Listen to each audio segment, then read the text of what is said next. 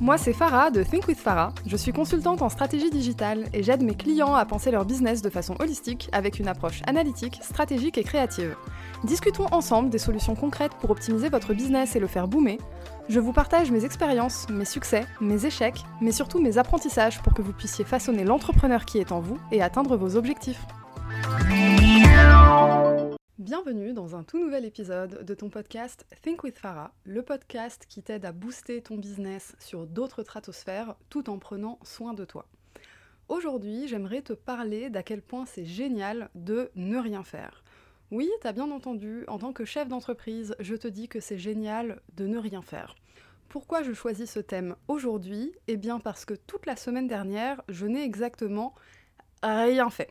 Enfin presque, mais on s'entend. Sur la to-do list que j'avais, j'ai vraiment rien fait, ma productivité était à zéro, et du coup, j'ai passé ma semaine à me morfondre devant l'ordinateur sans vraiment savoir comment je pouvais rebooster ma productivité.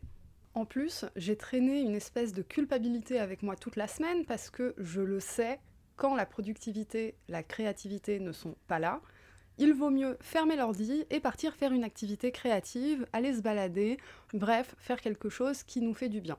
Je le sais et je ne l'ai évidemment pas fait cette semaine. Donc j'avais la double culpabilité de 1. ne pas faire le travail que je devais faire et 2. ne même pas prendre soin de moi. Alors c'était une semaine un peu particulière, on était en lune descendante, euh, donc la période juste avant la nouvelle lune où les énergies ont tendance à redescendre un peu avant de démarrer un nouveau cycle. Et en plus, je suis en fin de cycle menstruel, c'est-à-dire avant les règles, où pareil, l'énergie commence à descendre un petit peu et j'ai tendance à être un petit peu moins productive à ce moment-là. Du coup, pour les entrepreneurs et entrepreneuses avec un utérus, euh, pensez à votre cycle menstruel, ça peut vous aider pour caler certaines missions le long, le long des mois en fait. Du coup, c'est une semaine qui a été assez anxiogène et en fait, le samedi avant la sortie de cet épisode, il y a eu une nouvelle lune. Et je suis assez sensible aux nouvelles lunes, à chaque fois j'ai un regain d'énergie qui est fou. Et là c'est exactement ce qui s'est passé, c'est-à-dire que en les, les deux jours du week-end, je suis en train d'accomplir toutes mes tâches de la semaine. Du coup, j'étais vraiment en train de procrastiner devant une montagne qui était haute comme euh, une paire de chaussures, c'est-à-dire vraiment, vraiment pas haute. J'en ai même profité ce week-end, du coup on est le dimanche, la veille de sortie de cet épisode, pour faire une belle méditation de 50 minutes. J'avais pas fait ça depuis très longtemps. Et m'autoriser à faire ça, ça m'a permis de me reconcentrer sur ce qui est vraiment important.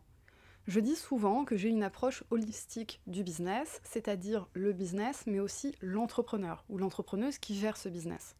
Et cette semaine, mes propres concepts, je ne me les suis pas appliqués. Et par le biais d'une méditation aujourd'hui, j'ai réussi à me reconcentrer sur ce qui était réellement important et donc d'avoir une vision beaucoup plus claire sur ce qui s'est passé, et de comment j'aurais pu mieux gérer ça. Du coup, je vais vous partager cela aujourd'hui. Déjà, il faut faire la paix avec une chose. 1. Nous ne sommes pas des robots. Et 2. Nous n'atteindrons jamais tous nos objectifs en temps voulu parce que si tu es entrepreneur ou entrepreneuse comme moi, tu as des objectifs hyper ambitieux, des projets plein la tête et des nouvelles idées toutes les 45 secondes à peu près. Donc c'est humainement pas possible, ou du moins pas seul. Mais restons dans la configuration de tu es seul dans ton business, tu es euh, créateur, créatrice de contenu, tu dois servir tes clients, tu dois faire de la prospection, tu dois gérer ton administratif. Bref, tu as tout un tas de choses à faire et la charge mentale qui va avec, elle est assez énorme. C'est donc normal et totalement humain que par moment, bah en fait, des phases de down. Et c'est très difficile de ne pas culpabiliser de ça. Du coup, je vais essayer de te donner des petites astuces pour te permettre de mieux accepter ces moments-là et de même commencer à les apprécier. Faut savoir que le cerveau humain n'est pas fait pour avoir une concentration non-stop toute une journée. Surtout quand tu es entrepreneur et où tes journées, c'est rarement du 9h-17h, mais plutôt du... Bon, je vais pas forcément le dire, j'ai envie de dire 8h, minuit, euh, peut-être pas tous les jours, mais oui, voilà, ça peut arriver, disons qu'on a des grosses journées. Et en soi, en vrai de vrai, quand t'aimes ce que tu fais, c'est super cool. Comme j'ai dit, on a toujours plein d'idées qui viennent euh, à la fois de contenu, mais aussi de projets, donc on a envie de se renseigner, prospecter, tenter des trucs. Le cerveau est toujours en ébullition et c'est quelque chose de très créatif. Et ce, même si tu es dans un métier pas si créatif que ça en vrai, parce que tu as besoin de nourrir cette créativité pour te réinventer dans ton métier, proposer des nouvelles méthodes à tes clients, etc. Donc le volet créativité est vraiment à côté du volet, je dirais, organisationnel, un peu plus euh, carré et structuré. Et selon ton secteur d'activité et ton métier, l'un peut être plus important que l'autre. Mais dans tous les cas, peu importe ton secteur, tu as un cerveau d'être humain, comme tout le monde, et comme tout le monde, tu as des moments où ta concentration, elle n'est pas là du tout. Le problème, c'est que quand tu sais que tu as des choses à faire, tu as tendance à te dire Ok, j'ai besoin d'une pause, mais je vais prendre ma pause après avoir terminé cette tâche. Sauf que cette tâche, c'est la même que tu regardes sur ta to-do list depuis ce matin, voire depuis hier, voire depuis la semaine dernière. Voire plus. Mais ça dépend des tâches. Je rigole doucement parce que j'ai une espèce de phobie administrative. Du coup, s'il y a des entrepreneurs et des entrepreneuses dont c'est le cas, on est ensemble, on vit les mêmes galères et on repousse toujours à la dernière minute les tâches administratives. Maintenant, cette espèce de mécanisme-là, il peut aussi s'appliquer à d'autres tâches qui, initialement, sont beaucoup plus fun et nous font réellement kiffer. Du coup, pourquoi? Comment ça se fait? Eh bien déjà, tu peux avoir des facteurs extérieurs des facteurs énergétiques, si tu es sensible, des facteurs familiaux, amicaux, peu importe, des facteurs extérieurs qui vont biaiser ta concentration. Il y a évidemment des méthodes pour limiter l'impact extérieur sur ton énergie intérieure. On va parler ici d'ancrage. C'est pas un épisode sur l'ancrage, mais si tu veux aller plus loin, tu as des méditations d'ancrage et tu as plein de ressources sur internet. Il s'agit de travailler son chakra racine. Ça, ça te permettra de limiter l'impact extérieur.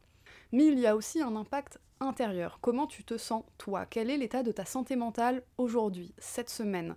Est-ce que tu as beaucoup de charge mentale?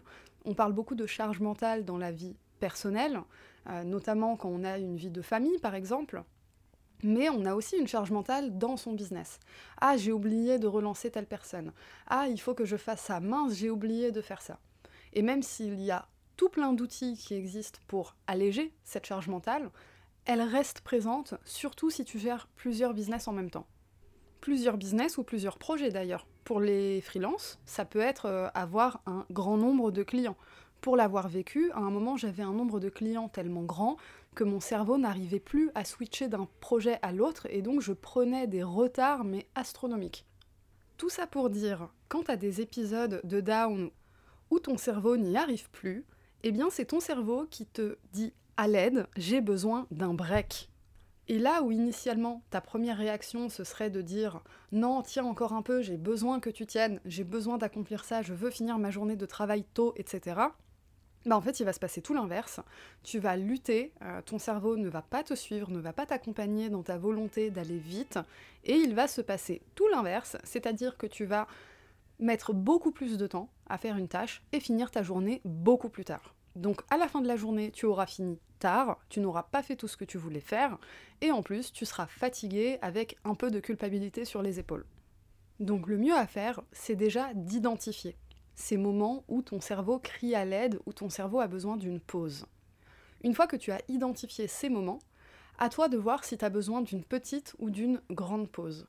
Ça, ça demande vraiment de se connaître, de revenir à l'intérieur de soi-même et de comprendre ses, ses, besoins en fait.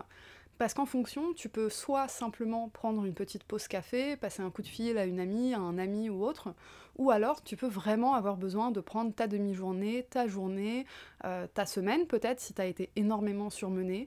Tu peux avoir besoin de couper totalement de ton téléphone, de tes réseaux sociaux, te mettre à faire des activités créatives, etc. C'est des besoins qui sont totalement légitimes quand tu es chef d'entreprise.